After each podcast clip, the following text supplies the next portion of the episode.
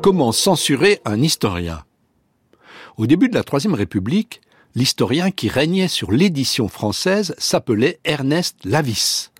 Professeur à la Sorbonne, membre de l'Académie française, il dirigeait les principales collections de manuels scolaires et d'ouvrages savants sur l'histoire de France. Il fut le premier à se lancer dans des publications collectives réunissant les meilleurs historiens de son temps. C'est dans cette perspective qu'il mit en chantier une histoire de la France contemporaine pour laquelle il réunit une équipe composée de ses anciens élèves.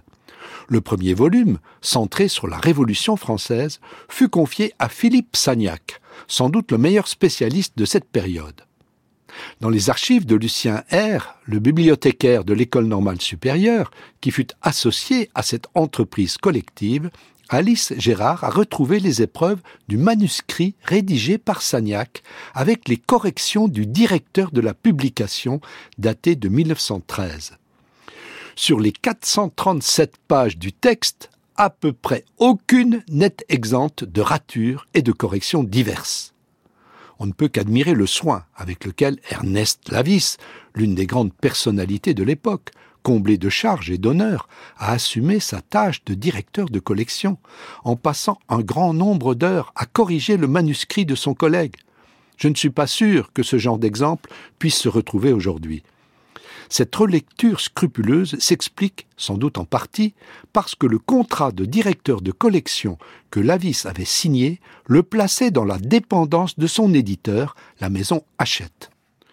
Ce contrat stipulait qu'il devait surveiller la rédaction et, au besoin, faire modifier le manuscrit. Il était précisé que les auteurs qu'Ernest Lavis avait sous sa coupe devaient éviter, je cite, de donner au lecteur l'impression d'une œuvre de polémique, alors qu'il faut qu'il se sente en présence d'une œuvre de bonne foi scientifique. L'examen des critiques que Lavis adressa au manuscrit de Sagnac montre comment il s'acquitta de sa tâche. Elles peuvent être regroupées en deux grands ensembles. Le premier concerne le style. Grâce à sa longue expérience, Lavis savait que pour toucher le grand public, il fallait être capable de traduire les connaissances savantes dans un langage accessible à tous. Exigence que Sagnac, trop enfermé dans le petit monde des spécialistes, avait eu tendance à négliger. D'où la multitude des remarques sur le langage trop abstrait, l'absence d'exemples, de détails, etc.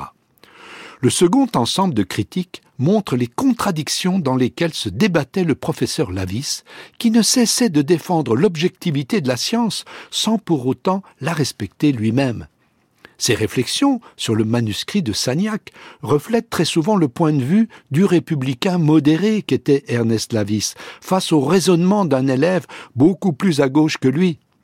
Sagnac ne manquait pas une occasion dans son texte de rappeler que la bourgeoisie a voulu arrêter dès 1789 le mouvement démocratique, pour reprendre ces termes.